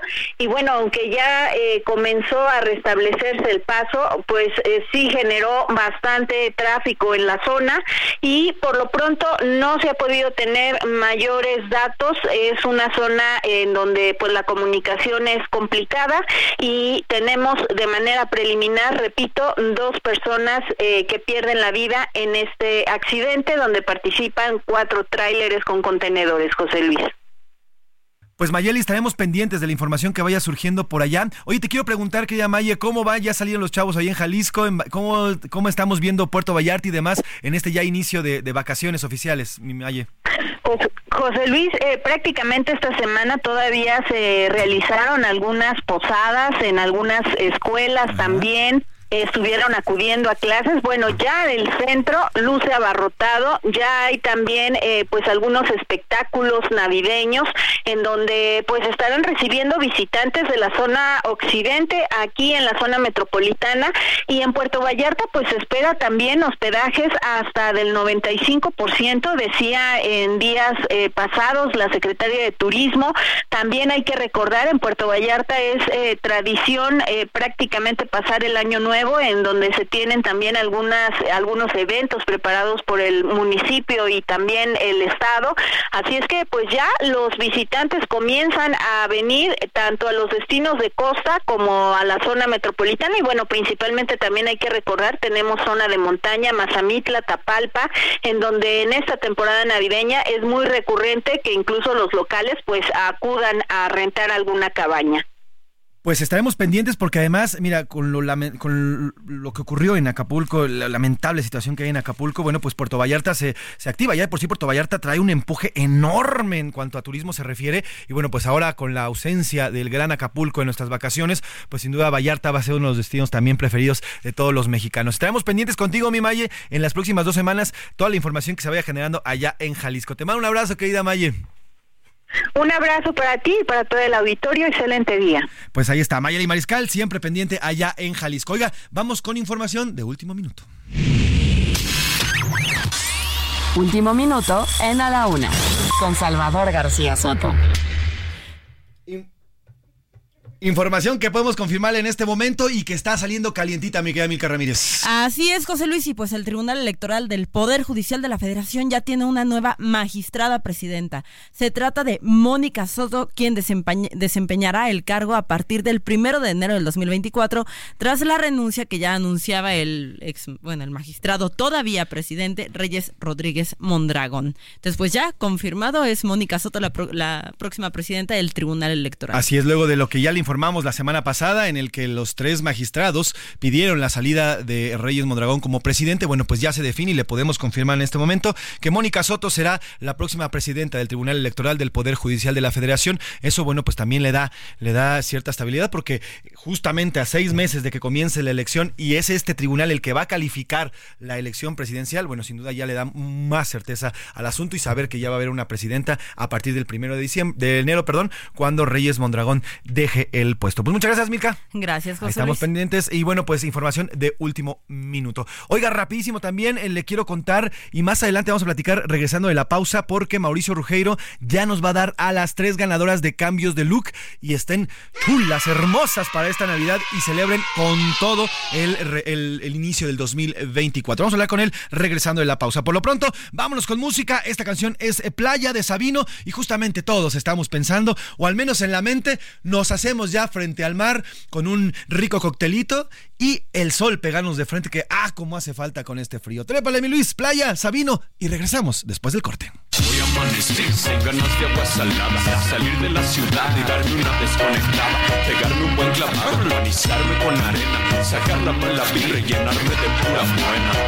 Traigo ganas de echarme una cascarita y en lo que espero rega, tomarme una coronita, colgado en la maca o enterrando las patas o sentado en la hielera donde se ponen las latas. A la una, con Salvador García Soto, te desea felices fiestas. No le cambies. Estás en A la Una con Salvador García Soto. Información útil y análisis puntual. En un momento regresamos. Ya estamos de vuelta en A la Una con Salvador García Soto. Tu compañía diaria al mediodía. Sigue creando momentos únicos en cada trayecto con Ford Territory. Estrena la tuya a 24 meses con tasa del 9.99% y seguro sin costo. Visita a tu distribuidor Ford más cercano. Consulta términos y condiciones en Ford.mx. Vigencia del 1 de diciembre de 2023 al 2 de enero de 2024. A la una, con Salvador García Soto, te desea felices fiestas.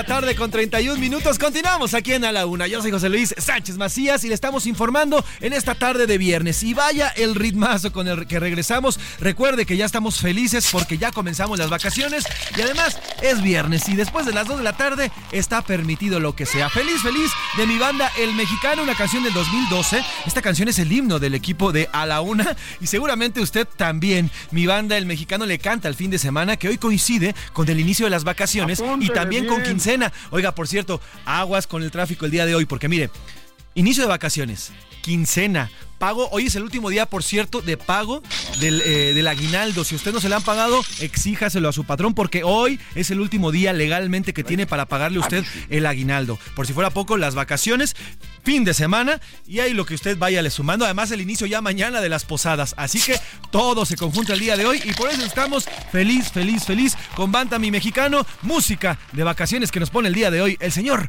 Rubén Esponda. Trépale, mi Luis.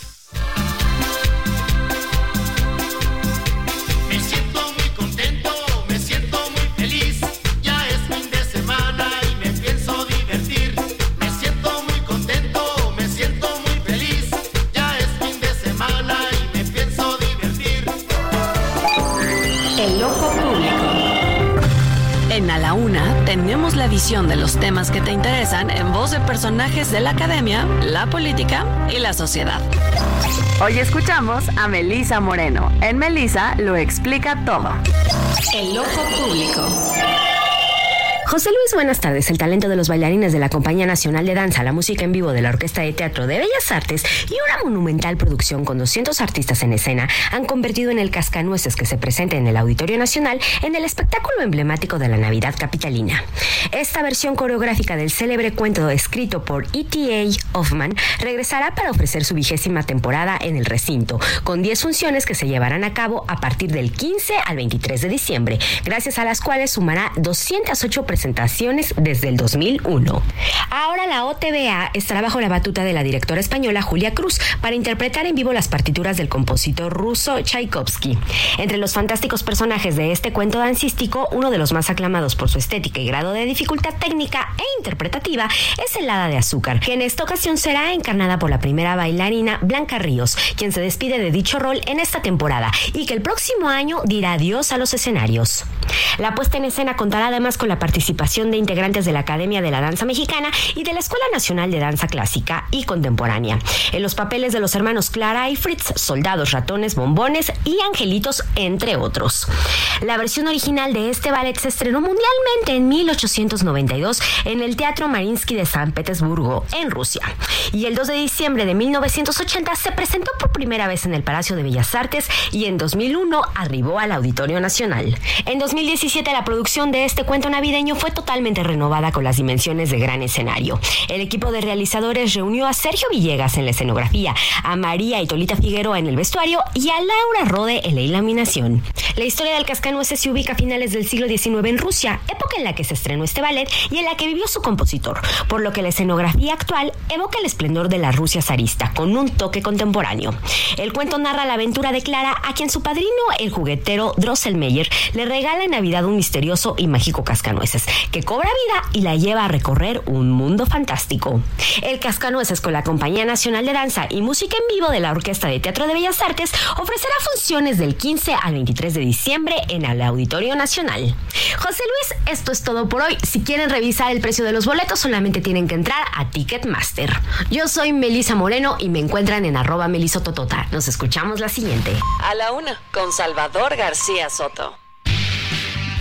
2 de la tarde con 35 minutos, 2 de la tarde con 35 minutos. Oiga, a lo largo de estas dos semanas le iremos, eh, y le agradezco a Melisa Moreno siempre con su agenda, pero a lo largo de estas dos semanas también le iremos haciendo propuestas de qué puede hacer en estas vacaciones, no solamente aquí en la Ciudad de México, sino en los diversos lugares que eh, puede usted visitar en esta hermosa República Mexicana, que tenemos playa, tenemos desierto, tenemos montaña, tenemos eh, lo mismo pueblos mágicos, en fin. Vamos a irle dando una serie de recomendaciones que usted puede visitar a toda la República Mexicana, no, no solamente nos quedamos centralizados. Vamos a estarlo haciendo y se lo vamos a ir contando a lo largo de estas dos semanas. Por lo pronto, gracias mi querido Mauricio Rugeiro, hermano. ¿Cómo estás, amigo? Buena tarde.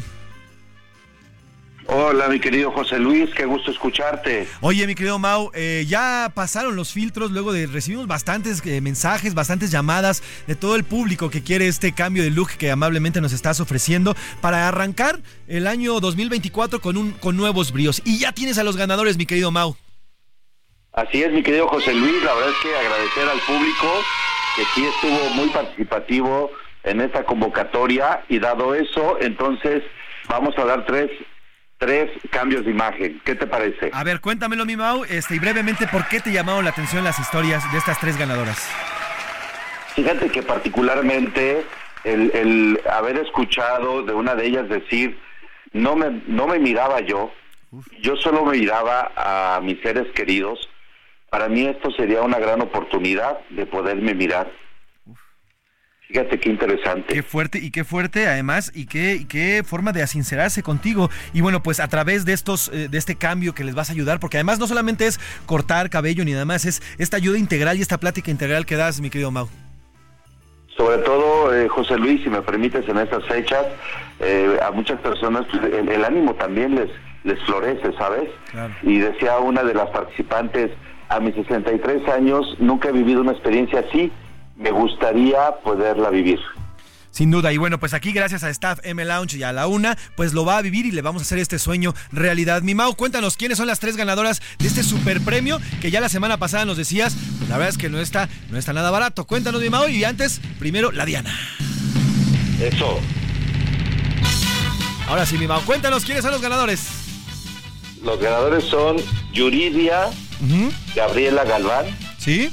María Elena Cepeda y Silvia Morales. Ok, a ver, Yuridia y María Elena. ¿Y quién último, perdón? Silvia Morales.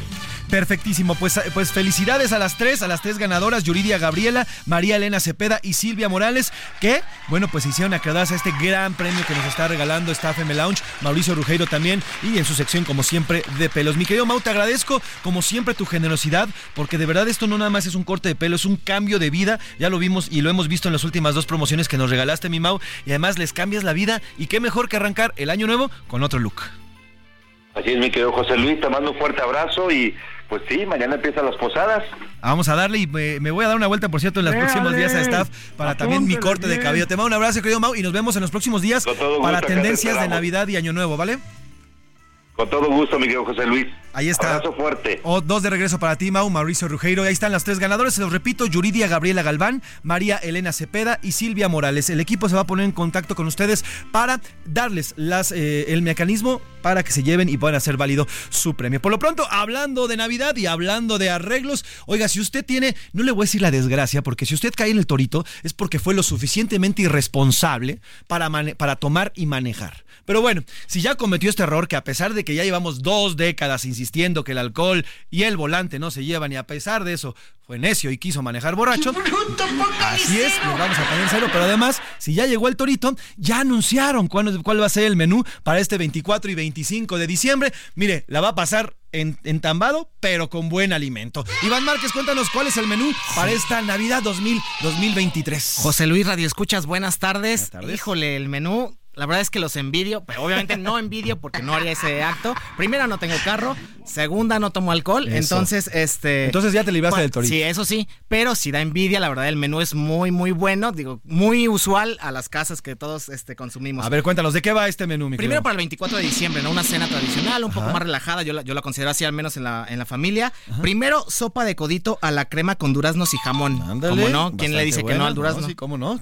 ¿Qué más? De plato fuerte, este, cochinita pibil acompañada de cebolla morada, obviamente quien, qué rico, quiera cebolla morada y limón. Y la cochinita pibil, que es un verdadero manjar, ¿eh? Sí, claro. Un verdadero manjar. ¿Qué Aparte, no cualquiera lo sabe cocinar. y si tiene habanero, por lo menos en la cruda, la cruda, la cruda moral no se les va a quitar, pero la cruda, la cruda sí se les va a desaparecer. ¿Y qué más, mi querido Iván? Ensalada de manzana, la tradicional, el postre. ¿Quién le dice que no la ensalada de manzana? Qué rico, sí. Además, yo nada más la como en diciembre. ¿Y qué otra más? Y el ponche, pero sin piquete. Sin piquete, porque el piquete se los van a dar en nada. Pero bueno, ahí está el ponche sin piquete. ¿Y para fin de año, mi querido Iván? Es algo parecido, arrocito, pozole de cerdo. Ahora sí que quien no coma carne, pues ahí sí. Pues por así que puro arroz, ¿eh? puro maíz, puro maíz. Y con lechuga, sus respectivos rábanos, lo Ajá. que quiera, tu tostadita, crema y demás. Ensalada de manzana otra vez, porque la ensalada va con todo. Y este, y de ponche como, como bebida. Y el ponche como bebida. Oye, y recomendación, este, mi querido Iván, pues a ver, recuérdanos, el alcoholímetro está. En todas partes. 24-7, mi querido Iván, y no solamente aquí en la Ciudad de México, Iván, sino prácticamente Sí. en todas las ciudades. Es un programa que ha sido bastante efectivo, ha reducido sustancialmente el número de choques y accidentes y muertes por la combinación de alcohol y de volante. Y bueno, pues y este ha sido replicado en prácticamente eh, todo el país, en Sí. todas las ciudades de nuestra, de nuestra república. No, y sobre todo que es 24-7, tú lo dices, eh, mañana, eh, tarde, noche, en cualquier momento del día te puede tocar un, un alcoholímetro, entonces hay que tener cuidado, sobre todo, no por tratar de evitarlos, pero sí por dejar de consumir alcohol y manejar, sobre todo. Y la recomendación, si toma, no maneje, no es necesario, ya estamos en el 2023, ya hay que quitarnos esas telarañas, ya hay taxis de aplicación, ya hay formas de llegar uno a su casa. De verdad, es mejor llegar a su casa. Pues más o menos. ¿Llegar? O espérense a, a que ya agarre el metro o haga algo, a que no llegar, ¿eh? De Sí. plano a no llegar. Y eso de estar compartiendo dónde están los alcoholímetros también mal, ¿eh? Porque imagínese, si usted comparte a alguien que viene borracho, ¿dónde está el alcoholímetro? Lo burla. Imagínese porque pasa que este cuate se estrelle, este borracho o borracha se estrelle contra alguien que usted conoce y todo por compartir la ubicación del alcoholímetro.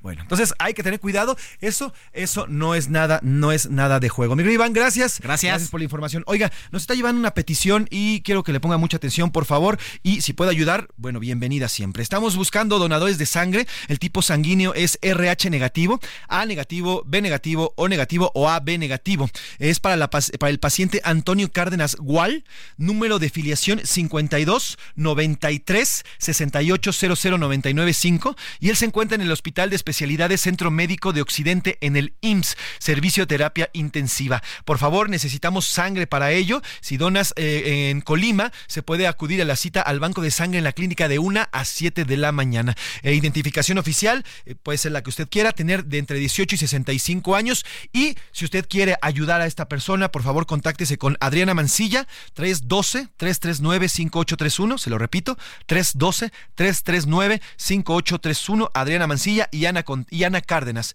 312-133-1238. Siempre ayudar al prójimo, siempre ayudar al prójimo hace bien a uno. Vamos a otros temas.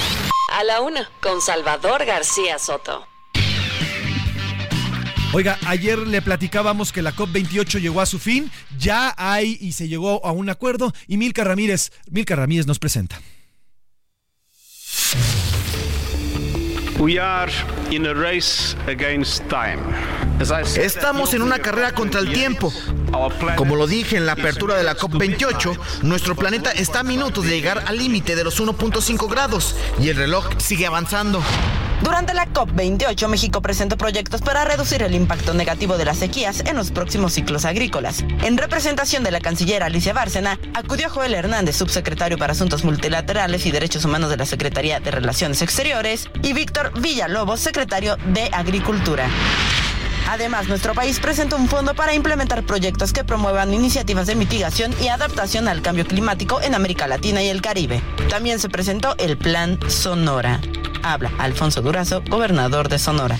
En el plan Sonora se entrelazan cuatro sectores que en su conjunto impulsan un ecosistema de política industrial sostenible y representa la transición hacia las energías limpias en México. Sin embargo, esto no es suficiente. Según el informe de la brecha de producción 2023 de la ONU, en México el 70% de las emisiones que generan el cambio climático se relacionan con los combustibles fósiles. En el sector transporte con 40% y 35% respecto al sector eléctrico. Pemex produce el 95% de estos hidrocarburos. Además, el gobierno federal inyectó alrededor de 3.500 millones de dólares para fortalecer las finanzas de Pemex y durante toda la administración de López Obrador, el impuesto a la petrolera ha caído del 65 al 30%. Ahí está el panorama y lo que se quedó en esta reunión importante que cada año toma mayor fuerza y además mayor trascendencia porque se trata de nuestro futuro. Pero para hablar de lo pactado en esta COP28, saludo en la línea y le agradezco que nos tome la llamada Adrián Fernández. Él es director ejecutivo de Iniciativa Climática de México. Adrián, ¿cómo está? Buenas tardes. ¿Qué tal, José Luis? Buenas tardes, qué gusto saludarles. El gusto es mío, don Adrián. Cuéntenos, eh, ¿qué decir de este nuevo pacto que se ha llegado en la COP28 y si de verdad puede respetarse y se puede lograr algo al 2050 como se ha planeado? Bueno, lo que se acordó eh, fue importante porque por consenso se reconoció lo que era necesario, que para avanzar en el combate al cambio climático hay que eliminar los combustibles fósiles.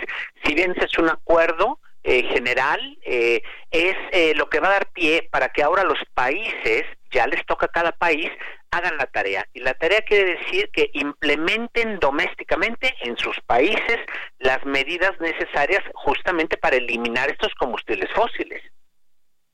Sin duda. Ahora, sí, en, los acuerdos que se están firmando, estimado Adrián, no se habla en específico de una eliminación, sino, sino de una graduación, de una eliminación gradual no una eliminación de, tajo, tajante. ¿Esto, este, ¿Este acuerdo sería como un eufemismo o sería un acuerdo a medias?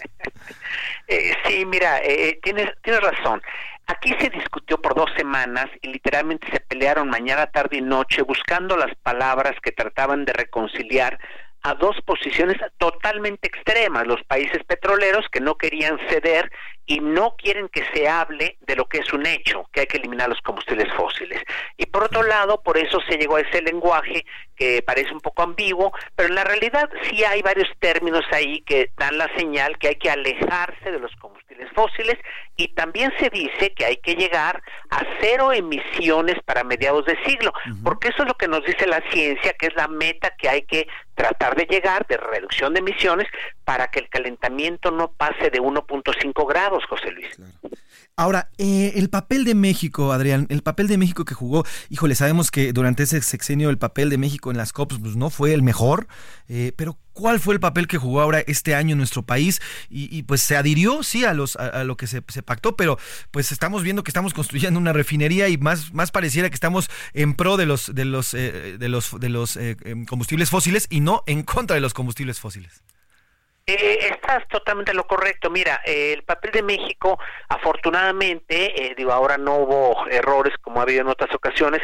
México suscribió, por ejemplo, una iniciativa para reconocer que tenemos que triplicar la cantidad de energías renovables en eh, lo que queda de esta década y eh, si vemos los análisis ya de México, de cuánto tiene que incorporar de renovable en nuestro país para cumplir ahora sí con las metas que nosotros prometimos, pues es cuadruplicar las energías renovables. Entonces, si por ahí te invitan a afirmar que tripliques, pues estábamos, si tenemos información, si entendemos de qué se trata, pues estaba fácil levantar la mano para decir lo firmamos. Pero desafortunadamente, como tú bien señalas, no estamos haciendo la tarea. Se frenaron se frenaron las energías renovables en esta administración, dejamos de instalar algo así como 10 o 15 gigawatts de capacidad. ¿Qué tanto es esto? El sistema completo en México son 80 gigas, o sea que si era una cantidad del 15 al 20% adicional de energías renovables que no se instalaron ya. ¿Y sabes cuál es el problema? Se está cerrando la ventana en tiempo. Esta administración le va a dejar muy comprometida a la próxima presidenta, que sabemos que será una presidenta, ya le va a dejar casi sin espacio de maniobra y por tanto, en los primeros 100 días de la siguiente administración, tendrá que lanzarse por quien gane un paquete muy fuerte, muy claro, para decir, va con todas las renovables, vamos a sacar los combustibles fósiles, va la red eléctrica de transmisión y algunas otras medidas. Si eso no es parte del paquete de los primeros 100 días de la próxima administración, México no va a cumplir las metas porque ya va a quedar con, con lo que no se hizo en esta administración actual, va a quedar ya comprometido, casi ya quemados los tiempos, José Luis. sin duda. Adrián, me queda muy poco tiempo, pero quiero comprometerte, si se puede, a ver si podemos platicar la próxima semana, porque en específico quiero que, nos metamos al papel de México en el tema del medio ambiente, que es vital, porque además, a ver, para el 2050 nos quedan prácticamente 25 años y se nos está acabando el tiempo. Eh, ahorita me, se me acaba el tiempo, pero ¿te parece si platicamos la próxima semana ya más en específico del tema de México en el tema ambiental? Con muchísimo gusto, Será un gusto acompañarlos de nuevo. Perfecto. Le pido a mi equipo que, se, que eh, pactemos la entrevista y la, próxima semana entramos de lleno y profundo al tema de México en el medio ambiente. Por lo pronto te agradezco, Adrián, por estos minutos y la próxima semana platicamos, ¿vale? Un gusto saludarlos. Ahí está Adrián Fernández, director ejecutivo de Iniciativa Climate México, y es importantísimo y por eso quiero darle más tiempo porque nos estamos olvidando del futuro, ¿eh? El futuro de sus hijos, de sus nietos y de sus bisnietos. Eso está en juego. Vamos a los deportes que ya está aquí el señor Oscar Mota. Los deportes en A la Una con Oscar Mota. América, perdón, perdón, perdón. Oscar Mota, ¿cómo estás? Mi querido Mafre, ¿cómo estás? José Luis Sánchez, amigos, amigas. Hoy un gran día para ganar. A ver, muy rápido. Hace ratito que estaba dando aquí la información interesante del asunto del Torito y demás, este Iván Márquez. Pues eso le importaba al Tecatito Corona, ¿no? No lo platicamos en la semana, pero hace un par de días resulta que el jugador del Monterrey lo, lo agarró el alcoholímetro de allá de Monterrey. Eh, eh, pasó una noche en, los separos y demás. E incluso, pues ya emitió un comunicado que se equivocó, se pasó de copas, etcétera. Entonces, pues bueno, no haga usted lo del Tecatito Corona, ¿no? En este país puedes robarte 15 mil millones de pesos como pasó en Segalmex y no hay un solo detenido, pero no puedes pasar el torito. el torito es lo único que funciona en este país. Recomenda incorruptible. recomendación para los niños cuando digan quiero ser como el Tecatito. No, no, no, no, olvídate. rápido, otra nota muy rápida. El tema de León Mundial de Clubes. A ver, rápidamente. Son 21 horas de México a Jeddah en Arabia. El viaje dura 21 horas y León duró en el Mundial de Clubes 98, minutos. 98 minutos. Perdió 1 a 0 el equipo de León contra el equipo, el campeón de, Japón, que se llama el Urawa Reds. Y pues bueno, gracias eh, por participar. Tres años que un representante de la CONCACAF, Monterrey, el año pasado Seattle eh, Sounders, cortesía de Pumas, y este, y ahora el equipo de León, pues nomás juegan un partido y se van, ¿no? Entonces, este, hay que irle poniendo un poquito y más. Y en partidos verdaderamente importantes y de equipos verdaderamente grandes, Oscar Mota. A ver, eh, uno a uno el juego. Jugazo, ¿eh? Un gran juego. A ver, y es lo que yo te quería preguntar. Y, quiero que me respondas, querido Mafre. Te voy a entrevistar rápidamente. Este espacio de la UNA con Salvador García Soto es un espacio plural. Sí, sí, sí. Es un espacio donde convergen diversas opiniones. Sin duda. Pues debo de decir que no estoy de acuerdo con su opinión del principio. ¿No? Iniciaste el programa diciendo que fue un gran partido. Un partido, me pasó un La neta, ¿no? Yo creo, o sea, a ver, América pudo haber ganado por mayor margen, sí. América inició los primeros 25 minutos siendo mejor que Tigres, sí. La expulsión de, de bueno, una posible expulsión a Carioca de Tigres tuvo que ser, sí. El, jalón a Quiñones en el área también otro. Ah, y el, y el penal verdaderamente sin, el penal sin, sin reclamar, lo he dicho en este espacio. Creo que hay unos que sí roba el América. La realidad es que el de ayer sin bronca alguna. Pero ¿qué es lo que pasa con los juegos de ida de la final del fútbol mexicano? Que a mi parecer no deberían de existir. O sea, los juegos de ida del fútbol mexicano, obviamente obviamente no me van a escuchar porque pues es, dinero de taquilla, televisión y demás, pero no deberían de existir. ¿Por qué? Por lo mismo, a Tigres fue superado un momento, ajusta un poquito, dice, mm, me la llevo calmada, meto mi gol, no pasa más nada en el juego, hasta por momentos los dos se quedaban como, pues ya pita el árbitro, ¿no? o sea, ya vámonos a la Azteca y entonces ahí sí nos rifamos. Entonces creo que fue un partido de trámite, uno a uno, y entonces lo bueno será el domingo a las Azteca, 7.30 de la noche. Difiero, y mira que tú eres mi máster de deportes, pero difiero porque, a ver, el volcán era, era estaba pletórico. Sí. Jugar, jugar así para el América y como jugó ayer, dio un gran partido. Sí, ¿eh? Eh, sin duda. eso sin duda. Y, Tigres se vio sorprendido por eso. no esperó un América así de, agresivo, pero pues ya 75 minutos más. 70 minutos sin un solo, 80 minutos sin un solo cambio, ¿eh? Ese es el resultado del partido que abuchearon el domingo la semana pasada. Gracias a eso, los dos, los 11 jugadores aguantaron 70 y tantos minutos sin un solo cambio de la América. Y Jardiné dice que tiene preparado algo desde la jornada 1. A ver qué será. El lunes platicamos y estaré aquí con mi playera de la América o con un Kleenex, sí, este, secando mis lágrimas. Ya lo dijo. Así estará. Pues nos vamos a nombre del periodista Salvador García Soto y de todo este gran equipo que hace posible este espacio informativo. Me faltó hoy un día para ganar, mi querido man. Hoy un gran día para ganar. Ahí está. Y nos vamos. Le agradezco el favor de su atención. Yo soy José Luis Sánchez Macías. Les estaremos acompañando estas dos semanas. Cuídese, eh, pásela bien, buen provecho, disfrute este fin de semana y abríguese. Ya que empiecen a hacer las posadas. Por hoy termina a la una con Salvador García Soto. El espacio que te escucha, acompaña e informa. A la una con Salvador García Soto.